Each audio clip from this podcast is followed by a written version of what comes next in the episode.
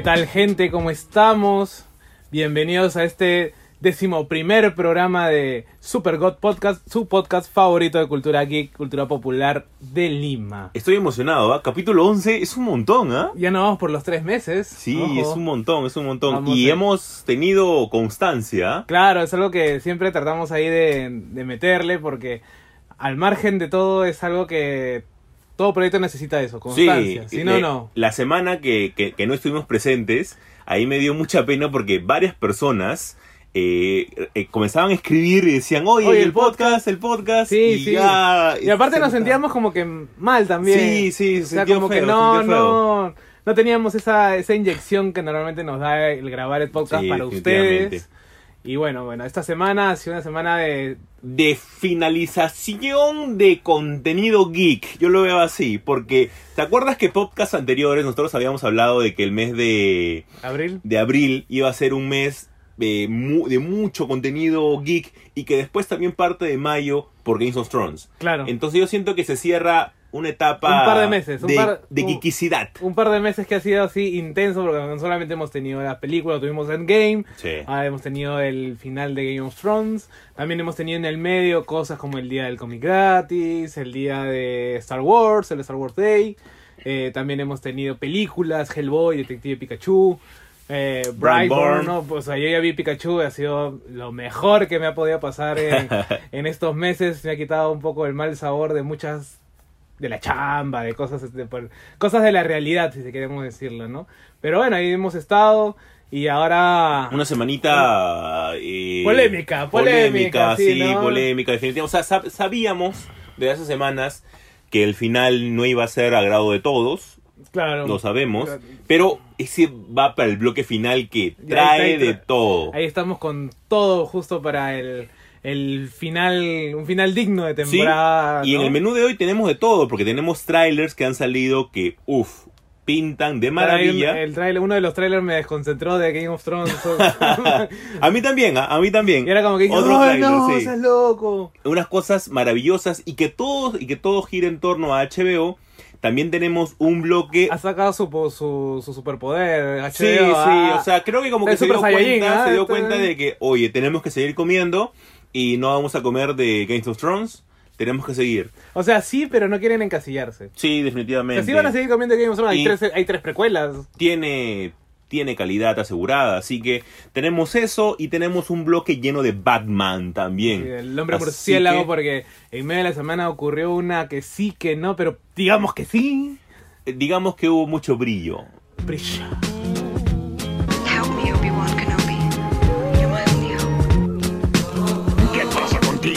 Muevas! ¿No ves que te voy a matar? Arrancamos con el capítulo 11 de Super God Podcast, el primer bloque, con los trailers que hemos tenido en la semana que, cabe mencionar, han sido muy buenos. Arrancando el tráiler de la tercera temporada de Westworld. Segunda en darle de comer a HBO. Sí, gran serie. De culto en un principio. Sí. Pocas personas le tenían como que fe. Después fue aumentando su hype. Es que siempre esas películas que, que vienen basadas, eh, series, perdón, que vienen basadas en una película, eh, cuesta trabajo tomarlas en serio. ¿Tú crees? Sí, yo creo que Pero sí. ¿cuánta gente sabe que en el 73 hicieron una película de Westworld? O sea, HBO la vendía, sí. HBO Como la serie- vendía como la serie que, se- que- Que se basa en la película. en el éxito que hubo en, en ese año, etcétera. Pucha, pero... Pero con el tráiler que hemos visto ahora de la tercera temporada, supera ya totalmente la barrera de la historia que dejó la película y en serio es, al menos para mí, uno de los más esperados estrenos que se vienen. Sí, yo creo que como habíamos mencionado hace un momento nomás, este, ha crecido su fandom, ha crecido su, Sí. la gente que lo estaba le- viendo, que ha dicho, pucha, esa serie es más que Game of Thrones, inclusive mucha gente decía, pero bueno, acá no hay que comparar, cada serie Sí, es claro. diferente, ni, ni, ni que siquiera tuvieran los mismos temas, ¿no? Comparar, No, Game of Thrones y El Señor de los Anillos, ¿no? Pero acá no, acá no van ni, ni, ni por el mismo lado, ¿no? Sí, o sea, para las personas que de repente no se han enganchado a Westworld, yo he visto la primera temporada y la primera parte de la segunda temporada, justo ahora vi el tráiler y dije, tengo que terminarla. Si no, cuenta un poquito, pues cuéntame Sí. porque hacía algo así sin spoiler. Eh, Westworld prácticamente trata sobre un parque temático. Este parque temático en la que tú te puedes eh, puedes pagar una cierta cantidad de dinero y puedes hacerte pasar por un personaje. Un avatar. Un avatar, pero tú vives en ese mundo y hay varios tipos de temáticas. La más popular es la de los vaqueros. Los westerns. Entonces, ¿qué sucede cuando las máquinas, los robots que son creados para crear esta realidad eh, vaquera, comienzan a pensar por sí mismos? Desarrollan su IA. Desarrollan subconsciente y comienzan a soñar. Entonces ahí comienza ya la situación un poco estilo Isaac Asimov que encierra Westworld. La primera temporada fue muy alabada y la segunda temporada aún más. Específicamente no tanto por su historia, puedes creer, sino por su banda sonora. Dicen que es increíble. Bueno, toda la producción, o las altas producciones, ahora están tomándole mucho más este esfuerzo, creo que a las bandas sonoras también, ¿no? Por ejemplo, bueno, y no sé si tengan, tenga algo que ver con ganar un, intentar ganar un premio, ¿no? Pero Sí. también el hecho de, de- de la inmersión que te genera, eh, no solamente el ver la, la serie oscura, sino también sentir Sí, por o la relación que habría entre música y este acción, guion y demás como un todo como un constructo sólido, ¿no? Es más, eh, uno ve el tráiler y ya se puede dar cuenta de eso. Una de las cosas que llamaron la atención en el tráiler de la tercera temporada es la incursión de Aaron Paul, mejor conocido como Jesse Pickman, Jesse Pickman. el cual ya, eso sí, tienen que ver las otras temporadas obviamente para saber de dónde vienen ciertos personajes, ya que esta temporada es un avance totalmente distinto, Distinto a lo anterior, a lo que se ha visto anteriormente. visto. Está muy buena y HBO está apostando por eso. También HBO sacó un reel en el cual comenzó a colocar varias series que se van a estrenar de acá al siguiente año. Ah, claro, sí, sí. Eh, un pequeño reel con 2-3 segundos de las series que van a salir. Entre ellas salió el tráiler de The Outsider. No, no, no, no, no. Salieron los dos segundos Ah. de The Outsider. Bueno, bu- yo voy a decir 3 segundos Ya, de The Outsider. Así ha sido el ojo, el ojo clínico de, de Jesús para identificar, porque obviamente The Outsider, estamos hablando de una novela de Stephen King, Sí. su papi, Dios Todopoderoso para Jesús. Obvio. Entonces, este. Salió ahí este reel en 3 tres, tres, tres segundos. Tres segundos. Ese es The Outsider. The es, Outsider. ¿no? Y estuvo genial, maravilloso, Sí, perfecto. Es que en, en- en el- la comunidad de, de los fanáticos de Stephen King, eh, todo el mundo comenzó a hablar de estos segundos porque inmediatamente se ve a Jason Bateman. El, que justo él está también produciendo la serie, que también viene de producir una serie en Netflix llamada Ozark. Ozark. Eh, bien, y él justo va a ser el profesor que es culpado por el asesinato bastante cruel y creo que ahí va a estar el reto de HBO si es que realmente van a poner todo el asesinato del niño eh, y lo culpan. El problema es que tienen datos suficientes para encarcelarlos, pero también en ese preciso momento en que el niño fue asesinado, el hombre estaba en otro estado.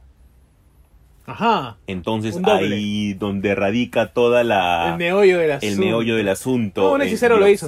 Un hechicero lo hizo. Como siempre, un hechicero lo hizo. Está muy buena. HBO está apostando por varias cosas chéveritas, ¿ah? Ah, ya tiene plata pues, también. Sí, y también se Es viene... como Marvel, o sea, Marvel ya no sé cuántos millones más. Ya creo que en taquilla, taquilla doméstica ya le ganó a Avatar. Eh, O sea, un, un fin de semana más y gana le gana a Avatar a nivel mundial. Es más, este, después- hablábamos la semana pasada también de Watchmen, que también se viene y también este producción HBO y todo. O sea, tiene todo esto. Que hay, hay, hay plata, así que hay que dar más y, y hay que subirte al tráiler, porque ya es un tráiler prácticamente, porque no, es- no es un tren, sino es un tráiler de series. Sí, y, y HBO, o sea, ¿qué mejor que HBO que para hacer series? Ellos tienen tal vez las dos mejores series hechas por el hombre, y no, no hablo de Breaking Bad, sino hablo de The Wire y de Sopranos. Y Mad Men. Mad Men es de AMC. Ah. Sí, es por eso de que, ¿qué mejor que HBO que tiene una experiencia vasta haciendo series? Sí, pero también los sopranos eran cuando no nadie le paraba bola mucho a la serie. ¿no? Ah, ese es el problema, pues, ese es el gran problema. Al igual, yo soy fanáticazo Yo sé que quiero ver los serie. sopranos completo así de corrido. Es buenísima, buenísima. Es más, Dexter, antes de ser Dexter, eh, protagonizó Six, Era un- Feet, eh, Six Feet Under. Era un- una caricatura con Didi. con Didi. Mm. Six Feet Under. Six Feet Under era una serie de una familia que eran funerarios. Oye, ¿te acuerdas de Prison Break? Ya, también. Pero eh, Prison Break es de AMC también, Sí, si no, ¿no? me equivoco. Sí. Esas son las series que nadie le... Que- O sea, que eran como que para un nicho. Es que no había accesibilidad como ahora. Yo, yo, yo voy a eso. Que por las plataformas, dices. Sí, por supuesto. O sea, yo me acuerdo de, de haber visto Los Sopranos en Cuevana, pero Cuevana la 1. La, la uno. La 1, la Cuevana uno, 1. Ya, claro. ya sabe más o menos cuánta edad tiene Jesús para Sí. haber dicho Cuevana 1 porque ya estamos en Cuevana 2. ¿no? Y también tenemos la cua- el anuncio. No, fue hermoso. Es- es- ese ese la- anuncio fue hermoso porque era como que dije, por fin me la están dando. Sí. La co- con, confirmada la cuarta temporada de Rick and Ah, Martin. Morty. Rick y Martin. Ricky Martin. Y es que es una serie que no ha bajado su nivel para nada. Nos al sigue dando referencias sí, como locos. no. Muy buena. Es, hermosa. O sea, muchos dirán que. eh, igual, ahí también hay como que una especie de, creo que competencia. Y creo que solamente ponen en competencia porque son todos son dibujos animados. Boyac, Sí. este. Eh, Ricky Morty o Steven Universe. Como Sí, que- bueno, eh, Steven Universe ahí sale de la competencia por ser un poco más eh, amigable. En por cambio, el dibujo, pero no por- por los temas. Ah, claro, eso sí.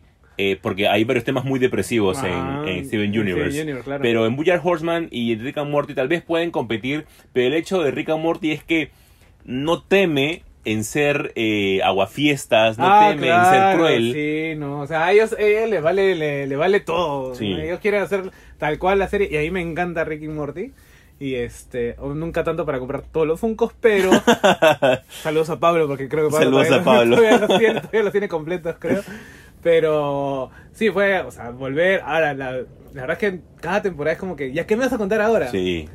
Es y más, tienen algo que contarte. la tercera temporada para mí fue buena porque hubo un momento de quiebre en Rick and Morty. En Rick y en Morty. En Ricky Morty. ¿Por qué? Porque hubo un momento en la que Rick ya, se salía de control las cosas. No, pero dentro de todo hay una subtrama de, de drama. Sí, O sea, claro. por ejemplo, el final de la segunda, cuando este. con Unity. con no, el Unity, pero de ahí cuando está con. con Bert Person. Ah, el, ya, el matrimonio claro. de Bert Person, ¿no? Y cuando él se debate entre si salvarse o, o salvar a su familia, y al Sí. final él se entrega. Ya me fui al spoiler, pero no. No, pues ya pasó tiempo, ya pasó tiempo. Este, que él se entrega y. y, Y lo- y- y lo atrapan. Y salvan a la familia, ¿no? Se sacrifica, o sea.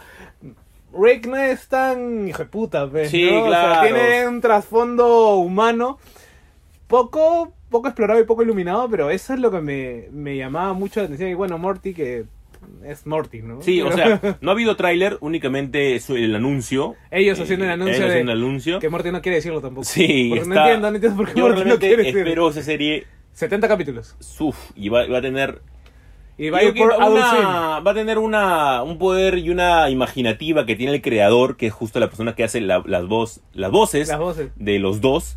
Así que tenemos para rato. Y otro anuncio es la Funkos, Funkos. nueva temporada de Black Mirror con Sí. tres historias. Eh, ¿Qué pasa? ¿Qué pasa? Ah, Ah, ya eh. comenzamos ya. ¿No te gusta Black Mirror? Vas a decir ahora. No digo que sea una mala serie, pero... ¿Pero qué? Es la Twilight Zone de nuestra era. Yo prefiero Twilight Zone. Pero, ah, no seas viejo, José Carlos. Tienes que aceptar que es una gran serie. No es- la- y es que lo que pasa es que la película no me gustó.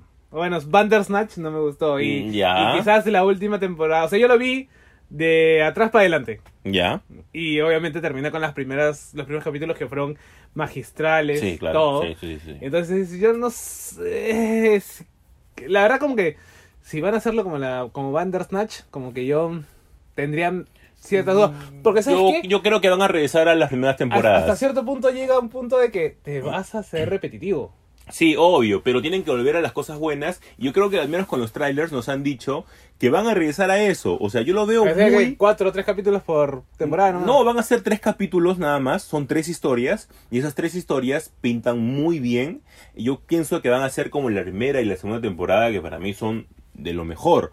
O sea, estas eh, Black Mirror cada vez eh, se les va acabando los temas porque obviamente es difícil tener ese tipo, tipo de temas posapocalípticos. Pero a pesar de eso, no- Netflix nos ha demostrado que su poder de imaginativa eh, al menos está bastante llena. Por ejemplo, eh, Love, Death and Robots, Ya. que es lo más parecido que tenemos a Black Mirror, pero de una manera mm, Animada. animada. No, digitalizada, que queremos.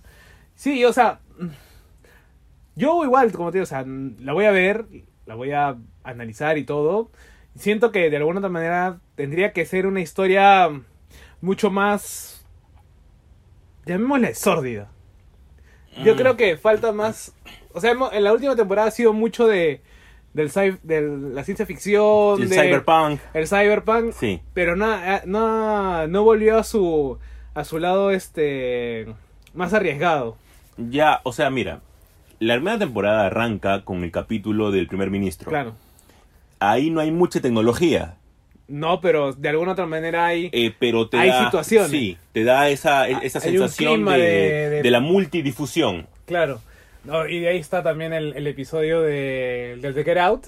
Sí, claro. El del pata que tiene que correr para lograr los créditos. imagínate que es uno de, de- de los, de los menos favoritos que tengo. ¿Ah, sí? Sí, a mí más me gusta el del chico que puede grabar todo y después verlo. Ya. Me encantó. Sí, sí, sí. Que es Víctor Bondum en la, en, la, en la- en la adaptación fallida de, ¿Cuál de- fallida? de Fantastic Four. so- solamente de hecho de otra manera, nada Ah, más. Le pusieron el título a una película de ciencia ficción. Mira, Es- mira, sí. vamos a cerrar acá No, no, el bloque no, no, 1 no, no, no. porque No, no, no. ¡ala! No, no, no. se termina película- todo Super God Podcast en este momento. Esa película tiene solamente el nombre, no tiene nada que ver con los Cuatro fantásticos. Está bien, pero no deja de ser un bodrio. Eso sí, Mm, no sé. terminamos el bloque 1 y arrancamos Tengo con mi- el bloque 2 reparos. de puro Batman. No se vayan.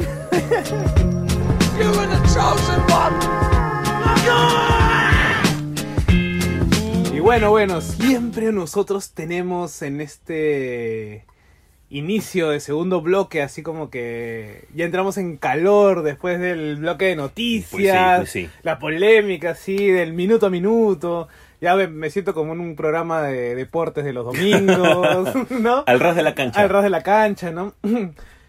Pero bueno, nosotros como llamémosle geeks, me tomo un poco el título del nerd geeko, también un poco, pero a veces los sábados no salimos. Sí, pues sí, pues sí. A veces nos queremos quedar en casa, no sé, no, no tanto por la familia, sino porque no queremos salir, ¿no? Ya estamos viejos además, el cuerpo ya no aguanta las resacas. Realmente la gente ¿No? puede pensar que tenemos 40. Claro, pero no sé tú, pero yo ya mis resacas no son las mismas.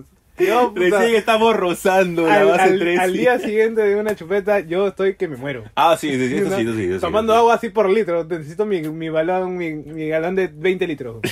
Pero bueno, este fin de semana eh, me vi una película. Vi este Batman con las tortugas ninja, porque ahora tú sabes que yo estoy un poco más metido con las tortugas ninja. Aparte Del, tenemos- del Comic Festival que Sí, se compró sí. unas figuras e- Ah, ah, extraordinarias. unas- figuras extraordinarias de las tortugas ninja. No, pero justo como... No ha parado. Justo que, que, que me encontré con el customizador. Un saludo para Cristian. Saludos para el customizador Marvel. Soy de manos. Subite de manos. Este, me encontré y estábamos justo también con Gonzalo de Ninja House. Ah, también un este, saludo a la gente ahí que, que siga Ninja House. Rafa Magia, y Gonzalo y, y Luis también, que, es- que también es de Lifeman Perú. Eh, estábamos ahí conversando y, y bueno, yo ahora ya estoy, me he vuelto un poco más del fandom de, de Tortugas Ninja y justo sale pues la película de Batman con las Tortugas Ninja. Que es un fandom, eh, yo quiero dar acá mi voto, es un fandom muy paja.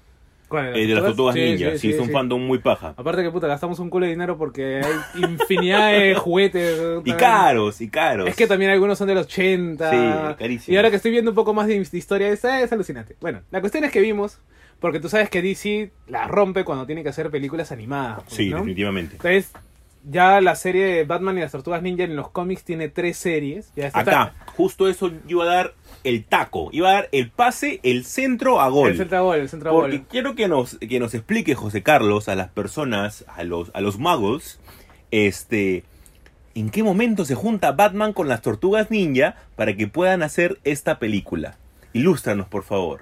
La verdad que es- yo sí, este tipo de, de- de crossover, porque no, no es un crossover nuevo, mucho de este DC con Dark Horse han mezclado series, por ejemplo Green Lantern con Alien, o Superman con Depredador, entonces le tocaba a Batman con quién pues, ¿no? Y le metes a las tortugas ninja. Inclusive ahora a ver la Liga de la Justicia con Black Hammer, Sí, ¿no? yo le espero mucho. Sí, yo también ya la pedía. Este, pero nada, ya tienen tres arcos, creo que son, si no me equivoco, son anuales, que sacan este especial de cinco números, seis números de, de las Tortugas Ninja con Batman. Ya este es el tercero, escrito por Tynon III.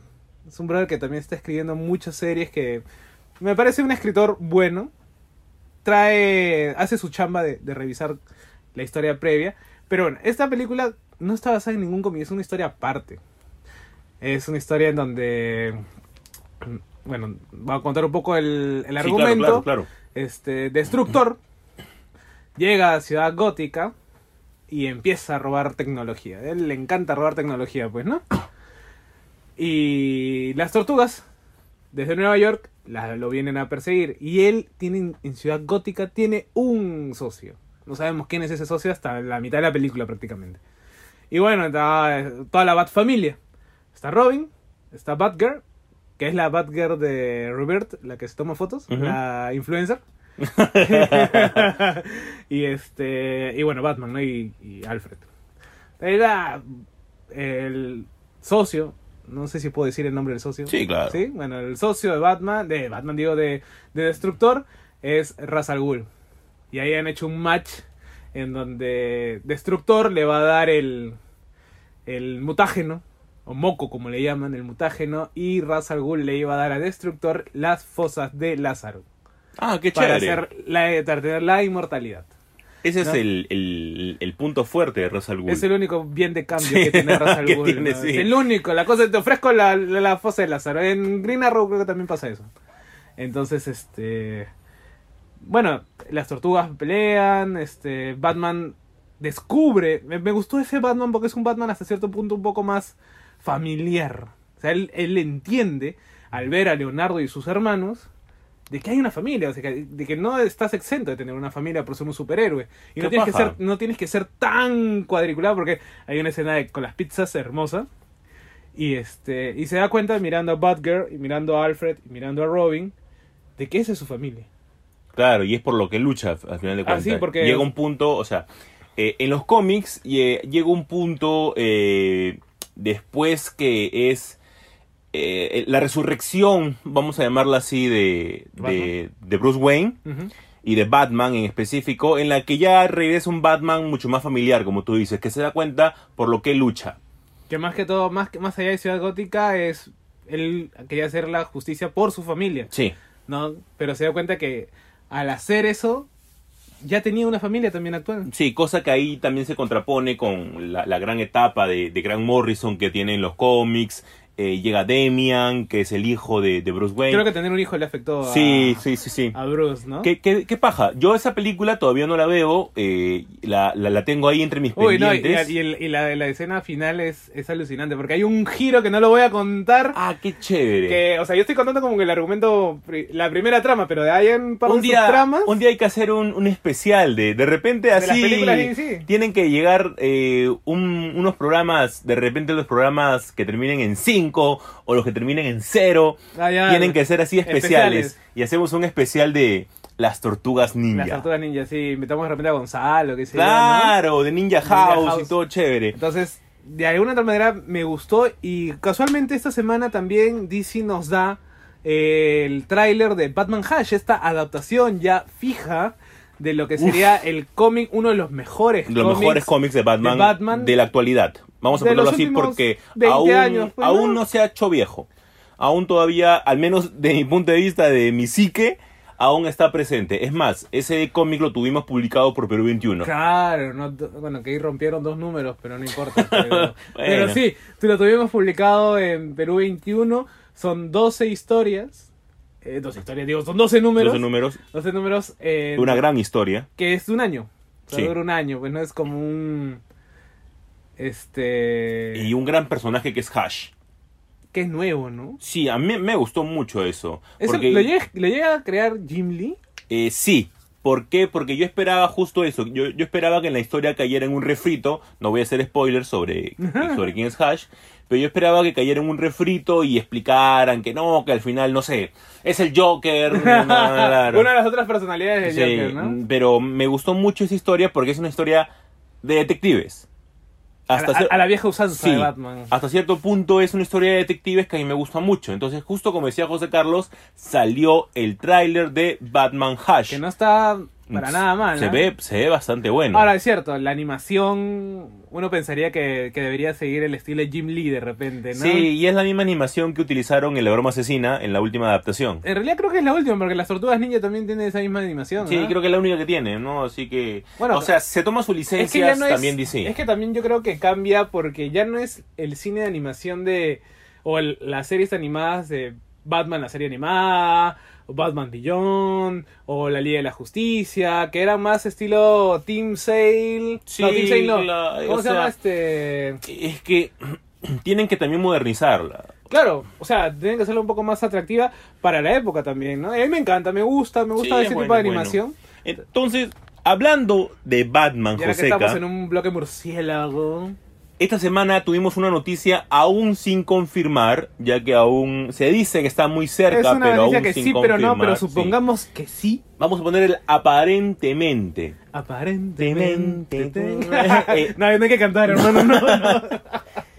que lo que sucede que dicen por ahí una volada que Robert Pattinson estaría muy cerca de ser el murciélago. Llamaron al chismefono de Magali. Claro. ahí, las urracas y dijeron: Sí, ya confirmaron de que Robert Pattinson va a ser el Batman. Ahora, esto, o sea, que levantó arena, pero que da miedo. Uf, pero, o sea, ahí, ahí realmente también me di cuenta que, que tal vez el fandom de Batman también es uno de los más tóxicos que hay. Pero si son como cinco generaciones, obviamente, pues. Pero no deberían de reaccionar así. O sea, aún la mecha está entre Nicholas Holt, que es mejor conocido como Bestia en las películas de X-Men, y Robert Pattinson. La gente dice, no, Robert Pattinson por el pasado que ha tenido en Crepúsculo, que han sido una de las ni que Harry películas". Potter haya sido diferente. Bueno, Obvio. Ahora sí hay que tener en cuenta una cosa. Dentro de una franquicia que tiene tres o cuatro películas por un lado y siete películas por el otro, o ocho,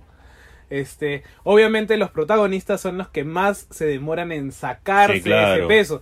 No pasa lo mismo con los, sec- los secundarios o los terciarios. Pregúntale a, a Daniel Radcliffe a ver si ha sido fácil. no, bueno, Nosferatu, chévere, chévere.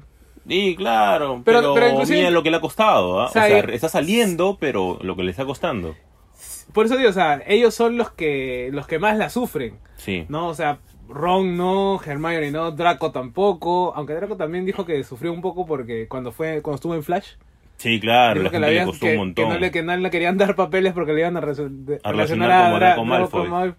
Entonces, de alguna otra manera, en el caso de Pattinson, que ha desarrollado sí una línea de películas el en tiene el películas, independiente, en el cine independiente, increíbles. en el cine independiente ha tenido mucha, mucho este, mucho camino y mucho camino bien hecho. Sí. Ha evolucionado como actor, ha trabajado con grandes, es más, tiene una película que está en Cannes con Willem Dafoe, Tiene una película también con David Cronenberg, claro, Cosmópolis, Cosmópolis, que es la que- basada en el libro de Don DeLillo. que es una película que es ahí más o menos, pero el nivel de actuación que tiene es muy bueno. Eh, Lo malo es que Cronenberg, como dicen por ahí, a veces ya debe salirse a su casa. Yo no lo creo. Yo tampoco lo creo. Yo creo que esa fue mucho de parte del guion. Pero bueno. Pero eh, ahora inclusive está participando en una película con Willem Dafoe, más conocido como El Duende Verde, Norman Osborn, este, en Cannes. Sí. Y que está, ha sido muy bien recibida por la crítica. Es más, dijeron, ¿por qué no está en la, en la contienda oficial de mejor película? Si no estaba como que en las películas invitadas. Y este, entonces el muchacho, es más, se ha voceado de que posiblemente le vayan a nominar el Oscar. Por sí, esa película. Es que, es, que, es que el tipo actúa muy bien. Es por eso que a mí me sorprendió. O sea, vamos a hacer un salto al pasado. Eh, en su tiempo también, cuando se anunció que iba a salir la película de Batman dirigida por Tim Burton, eh, comenzaron a, mencionar a Michael Keaton como el Batman. Michael Keaton venía de hacer la película Mom, que es una película, eh, una comedia romántica, vamos a ponerla así. La gente comenzó a criticarlo porque decía, ¿cómo él, que viene de una comedia romántica, va a ser Batman? Al final es el Batman, Michael Keaton. Igual le pasó a No, Heath Ledger. Pero sin irnos- eso es lo que iba a decir, si no es muy lejos, Ledger había hecho 10 cosas que odio de ti. Pues sí. o sea, Y Casanova. y Casanova, entonces era como que una idea no tan coherente, si queremos llamarlo así, de decir, oye, alguien que hace una comedia romántica o que hace un cine de drama, pasarlo a, a una película, no queremos llamarlo de superhéroes, sino una película más oscura, Sí. ¿no? Entonces, de alguna otra manera, hay ese prejuicio de la gente. Y es más, el, el momento, no voy a mentir, el momento que yo me entero o leo esa noticia, digo, DC la estás cagando. Pero no la estás cagando porque haber escogido a Robert Pattinson, sino porque no me imagino una película este, del DCU, porque se supone que The Batman va a estar inmersa dentro, in- eh, dentro del DCU. Así es. Ahora, puede ser que me digan, no, ya no, y que sea como el Joker, pero no lo creo. No, no, no, no. no. Entonces yo no me imagino a... Porque está, eh, va a ser dirigida por Matt Reeves. Y Matt Reeves es el que está dirigiendo toda esta oleada de, de Batman. Que me traigan a Zack Snyder. pues. no, no, no creo que salga de su Entonces, casa. de alguna otra manera, eh, yo dije, no, pues, porque yo no me imagino a Gal Gadot, a... Bueno, no vamos a contar a Henry Cavill porque es muy probable que deje de ser Superman pronto, porque ya no tenemos ni a Flash. Este, o a Jason Momoa como Aquaman. O a y- Ray Fisher como Cyborg. Como Cyborg dentro de un universo con Robert Pattinson. O sea, mm, aparte que creo que le falta comer un poco más al muchacho. Pero nunca se sabe. Yo creo, ¿No? yo, yo doy el beneficio de la duda. No, yo, pero o sea, yo te digo, en el, no lo imaginaba y era como que, ay, ¿qué estás haciendo DC? Te estás de nuevo disparando al pie. No sé, ¿por qué no traes a alguien, llamemos... Ya, trae a Chris Evans, pues, ¿no? Es que también quieren a, a gente más joven. Para que aguante el papel más Sí, tiempo. obvio, obvio. Eh, quieren hacer la misma de, de, de Marvel, que también ha tratado de conseguir gente relativamente joven para sus nuevos superhéroes. Entonces ahí va, ahí hay una controversia. Yo creo que el beneficio de la duda cualquiera merece. No, obviamente. Y aparte que el chico no es un mal actor. No o es sea, un mal me parece que es no, un actor nada. que se ha desarrollado. Es más, creo que su estrategia fue esa. Irse al cine independiente para no, Sí. para no estar relacionado tanto a decir, ah, soy el... ¿Cómo se llama en Crepúsculo? Edward Cullen No, yo soy Edward Cullen y Brisha. y Brisha. Pero José, ¿quieres hacer higadito? Dime, ¿quieres hacer realmente higadito? No, porque ya hice la semana pasada. Oye, no. Siendo sinceros, el próximo, el próximo este, bloque no voy a hacer tanto digo porque ya, ya está muerto. No hay que pegarle a un muerto. Hope. ¿Qué pasa contigo? ¡No te muevas! ¿No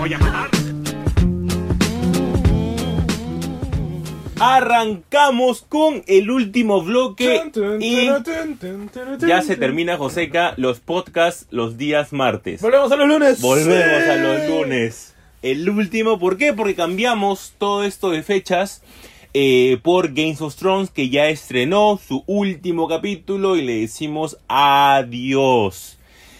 Y que la fuerza te acompañe. Eh, ¿Qué cosas han pasado? Han pasado de todo. Ha pasado de todo. Yo creo que con lo que se tenía, ha habido un final aceptable. ¿Cuál con lo que se tenía? Han tenido dos años para hacerlo. No, no, no, no, eh. a ver, con lo que digo, con lo que se tenía, yo me refiero a con lo que quedó después del capítulo 5. Después del capítulo 5, Ah, varias ya, cosas ya, quedaron ya, así como que, ah, la no, en serio. Porque normal, tiene un cheque en blanco, ah, millones. Y... Cersei ya ha cobrado creo que un millón por capítulo y solamente estuvo parada tomando vino. Pues sí. Ah, no veas, ves. Pero a pesar de eso, yo creo que la serie Con el respeto a Cersei. tuvo, tuvo varios momentos gloriosos. Entre ellos, para mí, o sea, arrancando nada más la, la, el capítulo, la parte en la que Tyrion encuentra a sus hermanos, me parece uno de los mejores momentos que ha tenido la serie. Pero es que es, es que es trágica porque Tyrion lo hace trágico. Sí, obvio. O sea, Tyrion ahí me muestra ese lado de, puta, mis hermanos no, y la familia se fue al tacho y, y no pudieron. Y más llora por Jamie, creo. Sí, como porque aparte que es lo primero que ve, ve la mano de, de oro y se pucha, ¿no? Y de ahí levanta y ve a los dos abrazados ahí, como una pareja, obviamente cerrando muy mal el círculo o el, el arco de redención de Jamie. Pero, y de ahí ya mm, Tyrion valiendo vergas todo, o sea, Sí, le, Ya no le importó nada. Le importó un rábano y le dijo sus Yo dije- cuatro verdades Yo a dije, Daenerys. ahorita le dice Dracari, Y ya lo quema ya. ahorita. O si no venían este gusano gris y, y lo empalaban.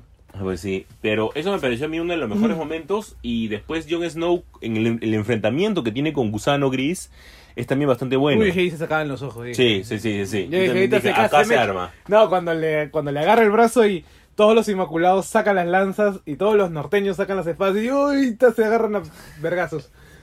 Pero este... Pero sí, no, aparte que ha sido... A ver, este capítulo ha sido escrito por los showrunners que han escrito toda la temporada. Y aparte, ha sido dirigido por ellos mismos.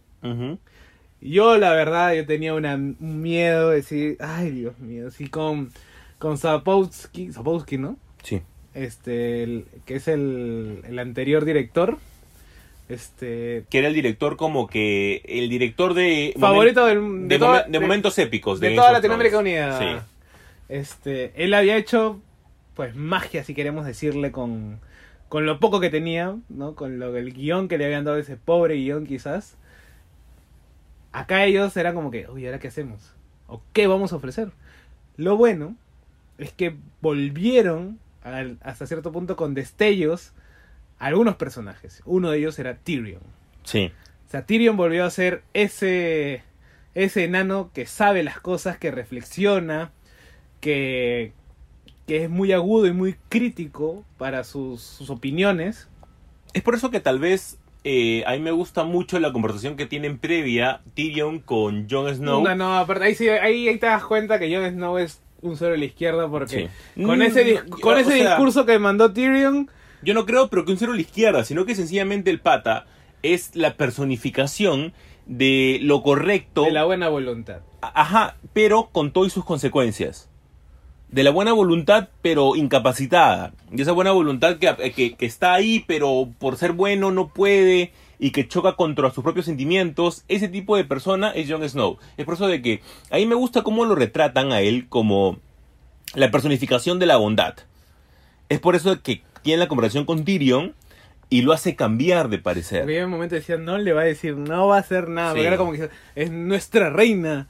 Y era como que, hermano, despierta que acaba de, de matar de- a todo King's Landing. Y después la conversación que tienen Daenerys con Jon es la que confirma todo eso. La que confirma la tiranía que se venía con Daenerys. No, aparte que el enano también le había dicho, hermano, esta mujer no quiere extender su, su forma de gobernar a Y todo nosotros el le hemos celebrado No, y todo. aparte, y aparte que, claro, aparte que nosotros le hemos celebrado cuando conversa John con Daenerys, Daenerys le, ex- le hace explícito que ella quiere liberar y quiere que todos se hinquen ante su reina. Entonces es como que, a ver, aguanta. Tú quieres libertad, pero quieres ser la reina. Entonces, como que hay un, o sea, viéndole un lado político no tiene mucho sentido. O sea, sigue siendo una mon- un monarca y en las monarquías no hay libertad. Sí, necesariamente. o sea, es por eso de que eh, eso se confirma con la conversación que tienen ellos. Y para mí es, es esa escena para mí fue muy buena. O sea, la escena de del cuchillazo y después hablando contigo justo antes de comenzar el podcast me mencionaste que no podían hacer eso con Jamie y ah, Cersei claro, porque, porque se repetiría se lo repite mismo, la ¿no? misma muerte, ¿no? Sí, es, es claro, pero esa parte a mí se me gustó mucho, porque también trae una escena buenísima con Drogon, que Ah, es la, que- parte que en la si mi mamá no, no se sienta, nadie se sienta. nadie se sienta en O ese... por esto mataron a mi mami y se quemó todo. Se quema todo y me voy. Ahora es chistoso porque he visto muchos comentarios en, en Facebook, en Twitter, que era como que, ay, ¿cómo es posible que si Drogon estaba al frente de Jon Snow, este no lo haya quemado a él? No, es que son las ventajas de- de ser un... Un, Un Targaryen. un Targaryen. Y era como que, a ver, a ver, ¿no viste la escena anterior Claro, cuando Drogon se saca la nieve y lo deja y pasar. huele Claro. a Jon Snow y dice, pasa, como diciendo, puta, tú hueles a Targaryen? Claro, Entonces, por eso es que no lo mata, porque... es por eso de que todos los no- Targaryen en la historia han sido los domadores de dragones. Entonces es gracioso porque la gente, yo no sé, es que, bueno, y vol- volvemos a siempre lo que voy a decir gracias a Game of Thrones.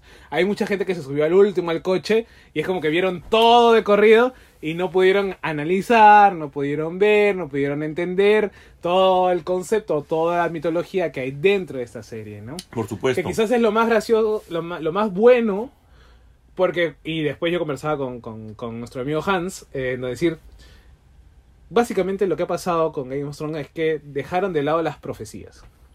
Eh, es que yo creo de que no únicamente las profecías, sino deja, con eso, deja de lado el misticismo. Claro, Y no te digo de que nos dé un fanservice y que se cumplan las teorías ni nada, pero únicamente que si has generado pequeñas fantasías con brujas y cosas así, al menos que una que otra se cumpla. no, y aparte de algún... A ver, ¿cuál es la, la función de una profecía? La función de una profecía es condicionar. Sí, claro. O sea, a Cersei le dieron una profecía y ella hizo todo para evitar que esa profecía... o sea, es como lo que hacen, no sé, Edipo Rey. O sea, si nos vamos un poco a lo clásico, decía Edipo, le dijeron, no, tu hijo te va a matar y este y se va a casar con tu esposa. Sí. Entonces ahí dijo, ya saben qué, mátenlo, no lo mataron, al brother lo mandaron lejos, se encontró con el rey, lo mató y se casó con, la, con su madre. Sin saber, obviamente, en saber, ese momento. sin ¿no? querer. Entonces las profecías hacen esa- ese tipo de cosas. La profecía de Aria, ¿dónde miércoles están los ojos verdes? Pero, eh, exacto, eh, exacto. Pero ¿por qué toman esa decisión de alejarse, de alejarse al, de, de lo que habían planteado todas estas siete temporadas? Yo voy a eso, yo voy a, yo a ese que- Yo error. creo que les quedó grande la camiseta. Eh, no sé, o sea, para mí es una mala decisión tras mala decisión. HBO dijo, oye, ya, ¿qué tal? Hacemos 10 capítulos. Y ellos dijeron, no, no, en 6 cerramos todo. ¿Qué quieren ir a hacer Star Wars? pe? No, toda la gente también ha comenzado a decir que, que es por Ah, eso, pero quieren hacer quieren Star Wars hacer una Star vez. Wars, no, yo no creo que sea eso. O sea, yo sé que es cansado hacer 10 capítulos y todo, pero hermano, me has dado casi 9, o sea, porque son dos horas y media, no, una hora y veinte, una hora y veinte, una hora y veinte. O sea, me has dado casi 9 horas, o sea, una horita más. Pero no, o sea, e- es que es tonto, porque nada les costaba a ellos sencillamente el hecho de seguir con el misticismo que tenían, con un capítulo más, y siempre lo voy a decir, un capítulo más en el capítulo 3 y un capítulo más en el capítulo 5. Que es este King's Landing Y la noche más a la larga. brasa y la noche más larga que es con el... Ahora, vayan, bueno, ya después de, de que Tyrion lo encierra, eh, John Juanito este, mató a Daenerys y todo, viene la gran elipsis que no sabemos cuánto tiempo ha pasado, en un momento, ah, no sé si era nieve o era ceniza lo que estaba en King's Landing, pero después tuvimos verano, Sí, entonces imaginemos que han pasado como unas semanas. Diego. al menos. Y este, y llegan los lores y ladies de, de Winter, no, Winterfell, no, de Westeros, ¿no? Y quizás ahí se dio la, la mejor escena, que también es por Tyrion, en ese discurso en donde ponen a Bran el roto. Y es, es tontísimo eso, porque Tyrion dice, ¿quién tiene mejor historia que Bran? Eh, varios de los que están presentes. eh, No, no, no. Jon Snow también tiene mejor sí, pero, historia. pero ahí, ahí leamos un poco políticamente las cosas. ¿Qué pasó antes? Era como que Gusano Gris quería que juzguen a Tyrion y que juzguen a Jon Snow para que este puedan ser muertos, ¿no? O sea, uno desobedeció a la reina, la traicionó y otro, bueno, la ex reina que era Daenerys y el otro la mató. Ahora, llaman a Tyrion, ¿por qué? Porque él es el último de la casa Lannister. Eh, sí, Entonces- pero a pesar de eso, a pesar de eso es demasiado rápido. El pecado de esta temporada ha sido la rapidez de la toma de decisiones. No está mal el producto final.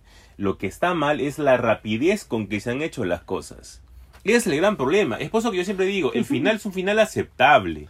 No es un final malo. Es un final que te deja al menos contento. Pero es que también, o sea, te deja contento, ¿por qué? Porque vuelven de alguna otra cosa, a- o sea, cierran el círculo, pues.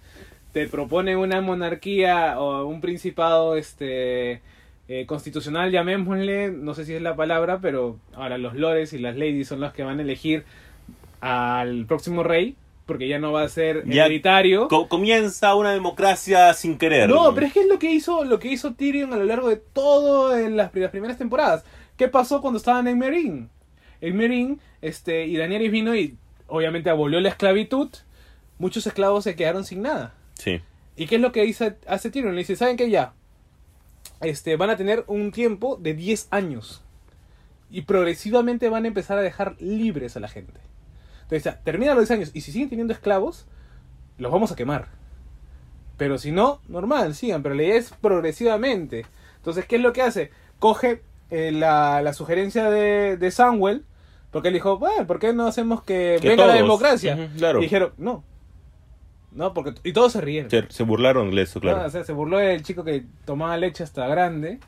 Y este, que era el de los Tully, creo, ¿no? Sí, de los Tully. ¿No? Es Tully y No, hay Tarly. Claro, los Tully.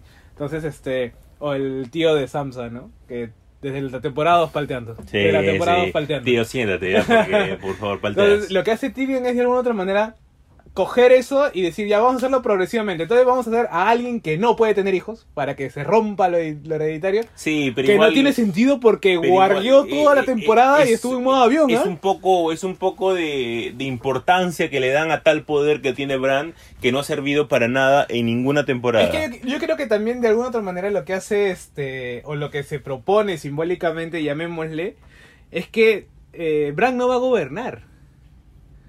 Sí, o O sea, va a gobernar la mano, que es Tyrion. sí, básicamente. ¿No? O sea, o sea, Bran es la imagen, ¿no? Cosa que no, vi- vimos en esa pequeña escena en la que Bran entra, ah, ya, todo bien, chévere. Ya vengo, Me voy a buscar a Drogon. Sí, ya ¿no? está. Sigan ustedes. ¿no? Pero es gracioso porque Tyrion se sienta y empieza a acomodar las sillas, ¿no? Sí. Eso me pareció graciosísimo. Pero, entonces, Yo, yo, yo en esa parte tuve miedo. Porque comenzaron ya, llegaron todos, comenzaron a hablar. a mí me llegó que esté, que esté Bron. Sí, de la nada, de la nada, que de la esté Bron. nada. O sea, y ahora es... La cámara se comenzó a alejar. Yo dije, por favor, por favor que acá no termine Games of Thrones. Que no termine en esta escena tan ridícula. Yo ahí dije. agarré el celular y dije, ah, no, todavía falta. Sí, dije, por favor, por favor, dime que no, dime que no, dime que no. Y felizmente hubo una escena extra. No, claro, yo creo que iba a acabar ahí, pues. No, o sea, iba a acabar siempre con un, un cerrar puertas. Siempre iba a que iba, Mm. yo creo que iba a ser así. Y bueno, y, este Brian es la nueva jefa de armas, Sí. ¿no? Justo y necesario. Bron es, es tesorero, es, es dueño de Alto Jardín, ¿no? le dan da- ¿Tú has visto el mapa de Westeros? Puta, Alto Jardín es un territorio gigante. Y es todo de Bron. No dije, ah, Dios mío. Y bueno, al costado está Roca Casterly, ¿no? Que es el de, de los Lannister. Pero bueno, a mí me encantó, volviendo un poco para atrás, que mi Sansa, ahora sí le, le- le amo a Sansa, haya hecho el Brexit. Haya hecho el, El Brexit, era un el Brexit del, del norte arequipeñazo. No, se proclama. Oye, pero es que, o sea, ella fue con una, con una visión y, y que no me rodillo y no me rodillo, Pues sí. ¿no? Pues sí. mi hermano O sea, será genial todo, pero no a, me rodillo. a menos que sea John, yo creo que si hubiera sido John, Al toque se arrodillaba. sí, claro. Ya, hermano, Bron, este, Bran, sí, yo voy a servir. a- Y es como que. Si hubiera, si hubiera sido John, hubiera sido diferente, pero como fue Bran, dijo, bueno, ya, mira, si va a ser así, mejor lo hagamos, lo, lo hacemos de esta manera. No, y es chistoso, ¿viste ese meme donde dice este. ah, donde Tyrion le dice que si acepta o no ser rey y Bran le dice que. ¿Por, por qué crees que he venido hasta acá? Y Sí, dice, claro. Ya me vi de rey y me veía bellísimo. es muy buena. O sea, yo eh, ya, ya, ya yendo a la parte final, después que juzgan a John y lo mandan a, a la guardia, Ahí fue, ahí fue genial porque. Este, eh, prácticamente John se zurra en, en el castigo que le dan porque obviamente no se queda en la guardia, porque qué guardia va a haber si ya no hay eh, White Walkers, y se va con los salvajes.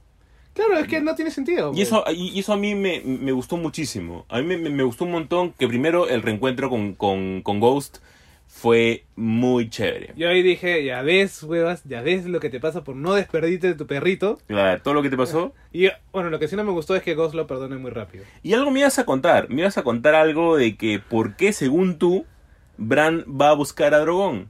Ahí viene, porque bueno, a ver, la referencia, bueno, los que han, han leído o, o saben un poco de la mitología de Game of Thrones, este, existe alguien que dice Bran el navegante.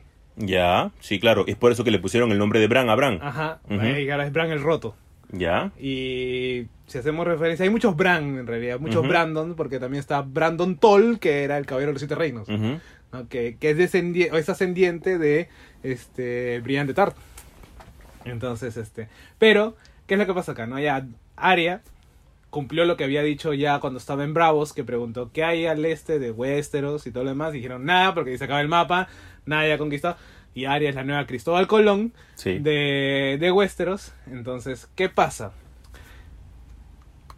De alguna otra manera, si Arya llega a encontrar otro continente, va a encontrar cosas, va a encontrar oro, muy probable, va a encontrar este, especies, va a haber una nueva ruta comercial. Por una, acordémonos que por un lado tenemos a esos, el continente de los hombres libres, pero al final, al final, al final, al final está este, Ashai, que es donde viene todo esto de Azor Ahai y todo lo demás. ¿no? Misa Misa y todo. Pero por el otro lado no sabemos qué hay. ¿Y qué es? ¿Y quién es el único reino gigante, porque es gigante, que es independiente? El norte. Sí. El norte tiene plata. y si tiene nuevas rutas comerciales, es muy probable que haya un, un fortalecimiento y sea hasta cierto punto un peligro para el reino. ¿Por qué? Porque acordémonos de que Bran o el rey tiene que ser elegido por los, este, los nobles. Por los nobles, por- una pseudo democracia. por, un- por los nobles, pero tiene que estar, eh, a ver, pongámoslo en términos más prácticos. Supongamos que los hombres más poderosos de las casas antiguas peruanas o limeñas pongan al presidente. Sí, claro. ¿Qué es lo que ellos van a pedir? Obviamente van a elegir a alguien que le convenga. Ya. Pero por el otro lado, el presidente o el rey tiene que estar bien con el pueblo. Sí, por supuesto. Entonces tienes que ahí mantener un equilibrio como que medio pendejo porque Pero dímelo de Bran. Porque por eso. Bran busca a Drogon para tenerlo por si acaso. ¿Tú crees? Claro, Mm. va a guardear un dragón. ¿Para qué, O sea, guardia- ¿para o- qué o- va a guardear un dragón? O sea, de ley, de ley lo está buscando, obviamente, para apoderarse de él y toda la vaina. Pero. Lo está buscando porque es muy probable de que la niñita Samsa, no ahora, sino cuando, el- cuando sea mayor, cuando ya estén los hijos y digan, oye, el norte es fuerte, ¿ah? Tenemos plata, tenemos ruta comercial, tenemos hombres y tenemos territorio. Sí, obvio, pero. Entonces diga, "Oye, ya, pe". yo creo de que la ambición de Bran va un poquito más allá. Yo pienso que. eh, no sé, algo como comenzar ya a. Tal vez a producir más dragones o una de dos. O a matarlo. Porque es de todas maneras. Sí se una... está yendo a esos. Pero igual, si es de todas maneras una, una, ¿cómo decir? Un arma de tiempo, tal vez puede ser. Es que, es que, Pero- es que se ha satanizado mucho a los dragones. Dependemos mucho de también de, de las, de las historias, bueno, de los dos libros que todavía faltan. Pero yo creo que, o sea, yo creo que de pensa- George R. R. Martin. pensar como lo que tú has, lo que, lo que tú has dicho es, es satanizar y seguir satanizando a los dragones. Los, los muchachos solamente obedecen, no tienen conciencia propia, si queremos decir. Pero está bien, pero si están obedeciendo y es un, es un dragón que a final de cuentas ha matado a su madre, sea como sea, es una bomba de tiempo. Es por eso de que yo no creo de que únicamente sea para, para renderlo ahí, just es más, in es más, case. es- es- esa escena me hizo acordar a cuando le dicen a Robert, este, oye, la niña Targaryen sigue viva, búsquenla. Claro. y mátenla, ¿no? O sea, me hizo recordar mucho eso y dije, oye, deja de satanizar un poco los dragones. Pero qué satanizar si al final. No, no por ti, pero digo por gen- no, no, no. Pero bajo tu propio ejemplo, mira lo que se convirtió Daenerys Targaryen. No, no, no, porque no, la no, mataron no, en su no, momento. no, no, no, no. Esto no pasó porque Daenerys no la mataron en su momento, sino porque a la niña le hicieron creer algo que no era. Pero por supuesto, es por eso de que va. a- yo voy al punto en o sea, la que. la niña de por sí no es un peligro. Yo sé, pero no hay que dejar un eslabón, un eslabón perdido. Yo voy a eso. Yo voy a, a- creo de que Bran va a eso. Pero pues te digo, va muy, muy relacionado a las cosas que puedan pasar en los futuros libros, bueno, no futuros, en los dos libros de, de George R. R. Martins, que cómo va a terminar la historia. El final va a ser el mismo. Sí, lo sabemos. O sea, Tendremos a Brandon el roto de, de rey de Westeros. pero no se sabe exactamente el cómo. Es por eso de que eh, se pueden decir mil y un teorías que van a pasar aún en los libros. los libros John sigue muerto, ¿no? Puede no revivir. Sí, ¿no? no, o sea, que va a revivir, va a revivir. Yo, yo creo que en los libros de repente Daenerys va a seguir viva. Porque también esa es otra vaina, o sea, ya revistes a, a John para qué, para qué lo reviviste. Sí, para, matarlo después otra para vez. no. condenar a la raza Targaryen. O sea, en realidad, esa vaina de decirle a John, mira, te vas a ir al norte, no vas a tener hijos, no vas a tener tierras, de alguna otra manera es condenar y, o sea, ya a la, a la casta y a la casa Targaryen al ostracismo, o sea, hacer, Sí. brother, te borramos de la historia. Y Jon se zurró en eso. Yo no sé, yo creo que acompañó a Tormund a, a encontrar nuevos este, terrenos para ellos. No, yo creo que se va. Yo creo que definitivamente él se va. No, Él- porque- él se va no. a, a seguir con todo eso, o sea, a seguir con esa expansión No, porque- de tierras. Porque, ya, pues, pero e- eventualmente, estando con contacto con salvajes, es muy probable que tenga un hijo. Obvio. Y si la gente se entera, si Bran sabe que ha hecho eso, ¿tú no crees que lo van a ir a matar? ¿Y quién se van a enterar? Los únicos que le guardan venganza son los Inmaculados. ¿Y que van a hacer algo? No, ellos están que se van a pero sigue castigar. siendo Targaryen. Pero igual no tiene nada que ver, porque ya la gente No. que, que querían a Jon Snow muerto ya no está.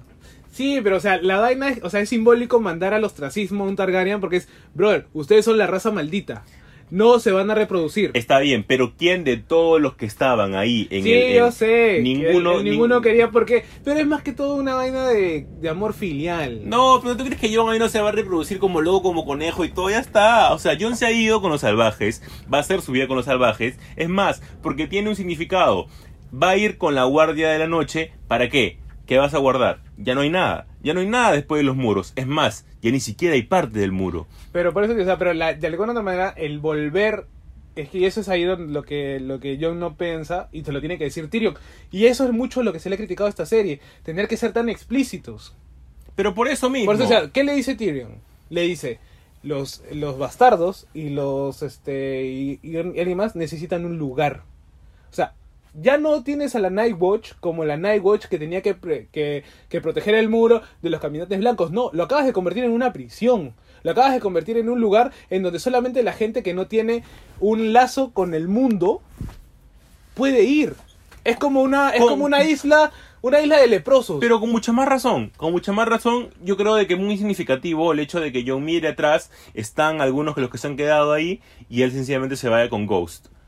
Es muy para mí significativo, para mí yo creo que él se va con los salvajes y ahí ya eh, sería sería pues, tío, nunca lo sabremos a menos que George trate de expandir al menos eso en un capítulo. si me estás de- escuchando, de gordito, mete eso, por métele favor. ahí, métele ahí. Un final digno de Jon Snow. Pero bueno, para no pasarnos en más temas, Joseca, se cierra. Se cierra el ciclo. ¿Y ahora qué vamos a hacer? No ¿De qué sé. vamos a hablar? Era, éramos seis semanas con un bloque. ¿y ahora qué hacemos? Gente, Ah, si sabe ah, algo, por favor, nos dice qué quieren que, qué quieren que tengamos en el, en el bloque que ahora va a dejar el hueco Game of Thrones. Bueno, Joseca, se termina también la jornada de podcast de los martes. Regresamos a los lunes y ha sido grato, ¿no? Sí, sí, ha sido interesante. No sé, es más, de repente a la gente le gusta que sea martes, qué sé yo, sí. Que, que ellos interactúen y que nos, nos Pues sí. digan qué es lo que... ¿Cómo quieren? Si les conviene que sea lunes, les conviene que sea este martes. Ustedes ya dirán.